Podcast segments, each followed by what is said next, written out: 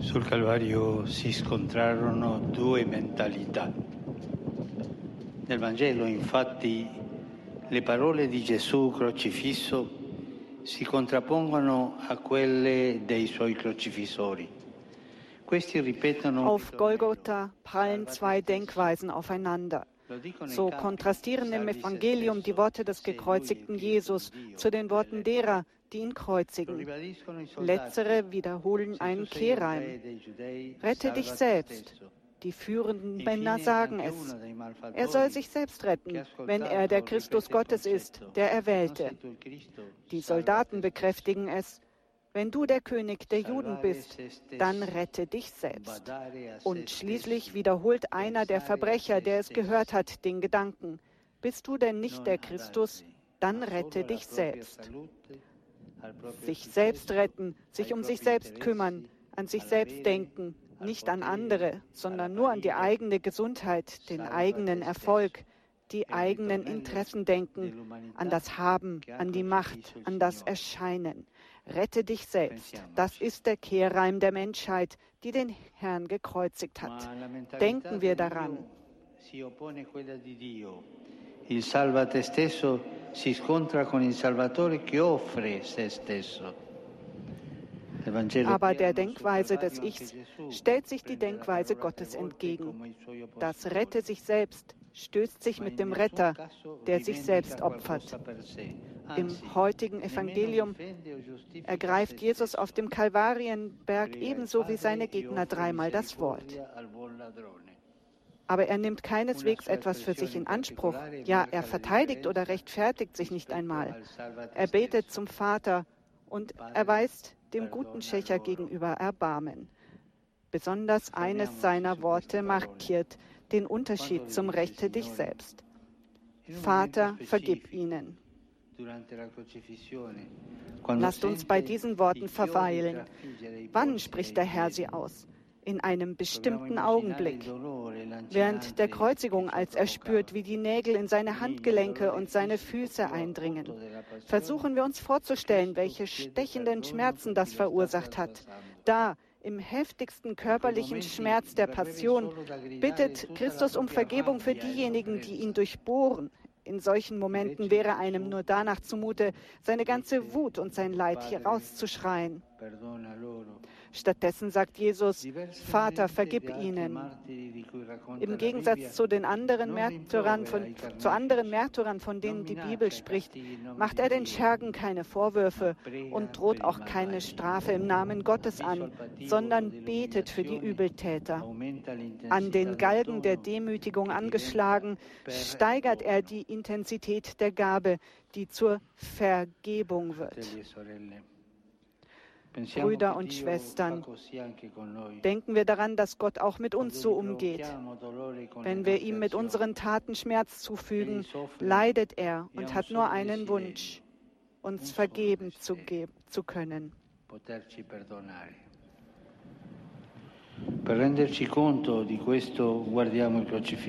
Blicken wir auf den Gekreuzigten, um uns dessen bewusst zu werden aus seinen Wunden, aus den Löchern des Schmerzes, die unsere Nägel gebohrt haben, entspringt die Vergebung. Schauen wir auf Jesus am Kreuz und denken wir daran, dass uns niemals gütigere Worte erreicht haben. Vater, vergib. Schauen wir auf Jesus am Kreuz und erkennen wir, dass wir nie einen zärtlicheren und mitfühlenderen Blick erhalten haben.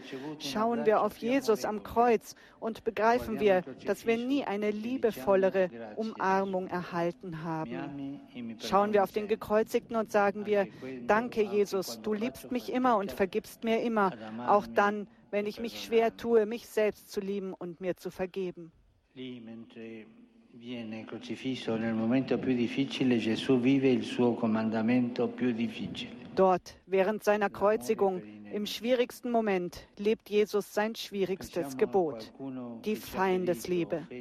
Denken wir an jemanden, der uns verletzt, beleidigt oder enttäuscht hat, an jemanden, der uns verärgert hat, uns nicht verstanden hat oder uns kein gutes Beispiel war.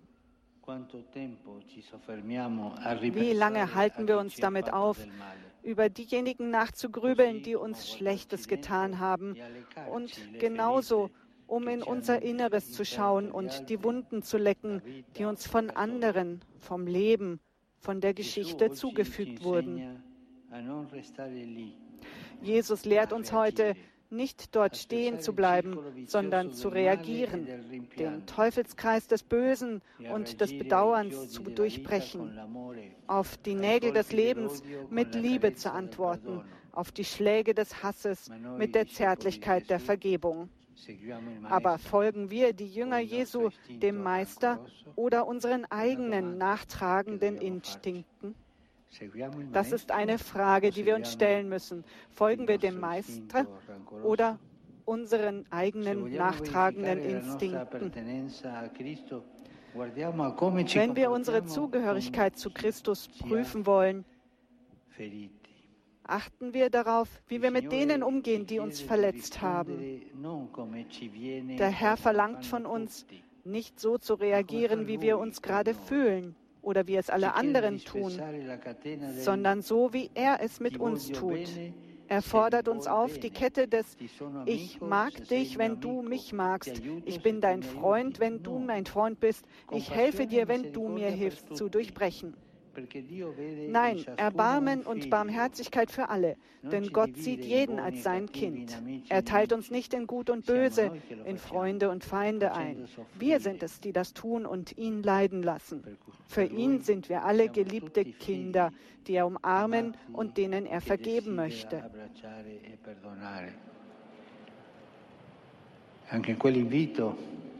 Auch in dieser Einladung zum Hochzeitsmahl des Sohnes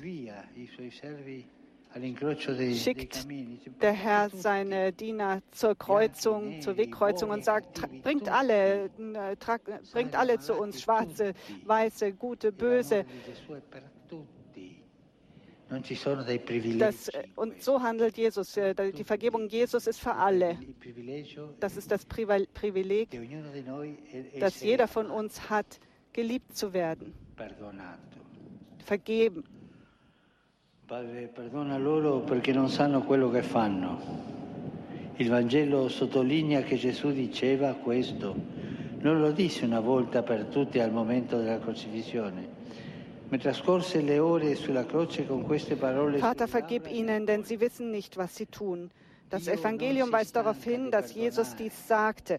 Er sagte es nicht, einmal im, nicht nur einmal im Augenblick der Kreuzigung, sondern er verbrachte die Stunden am Kreuz mit diesen Worten auf seinen Lippen und in seinen Herzen.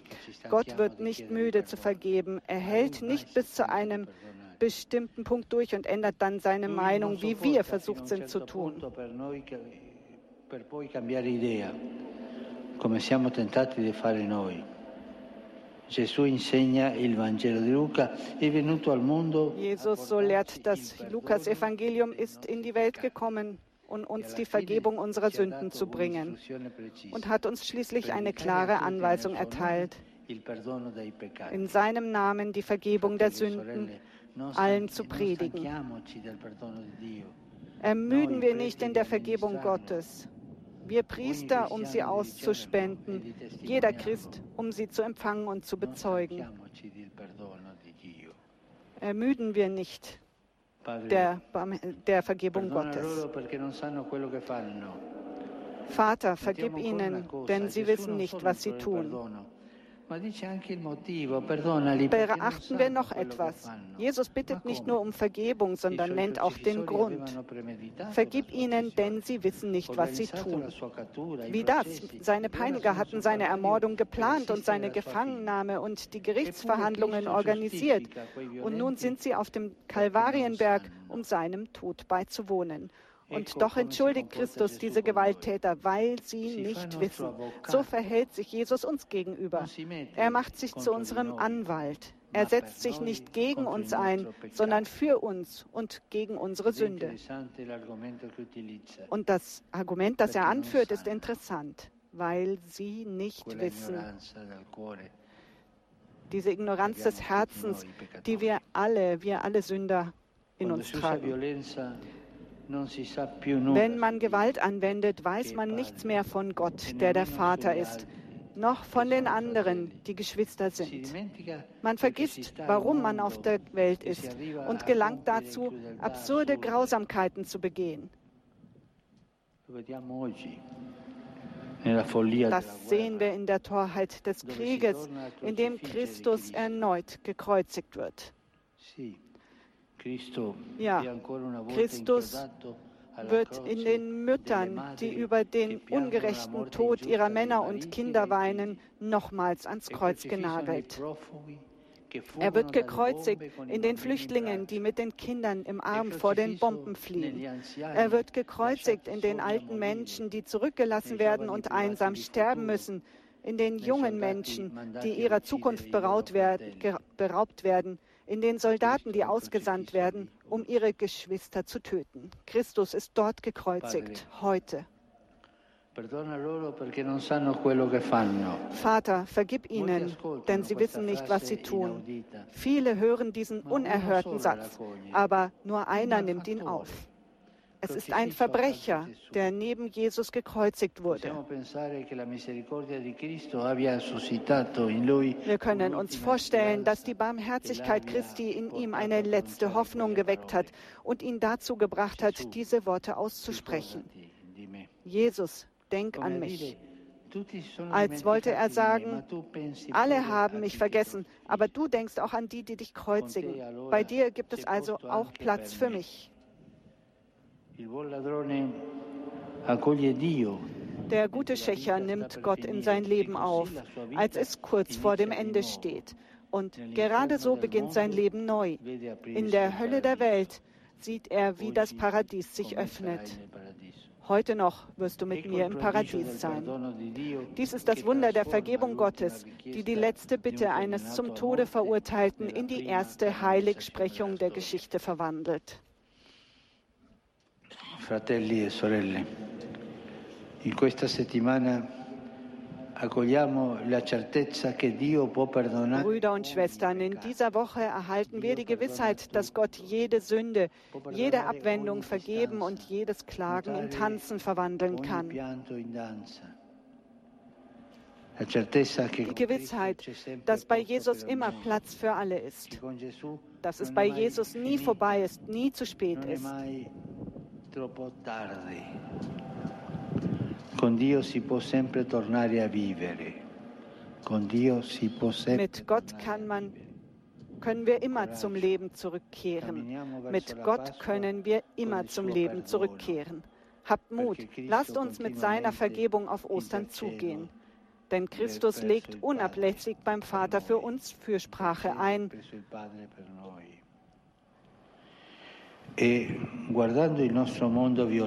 und angesichts unserer gewalttätigen und verletzten Welt wird er nicht müde zu wiederholen. E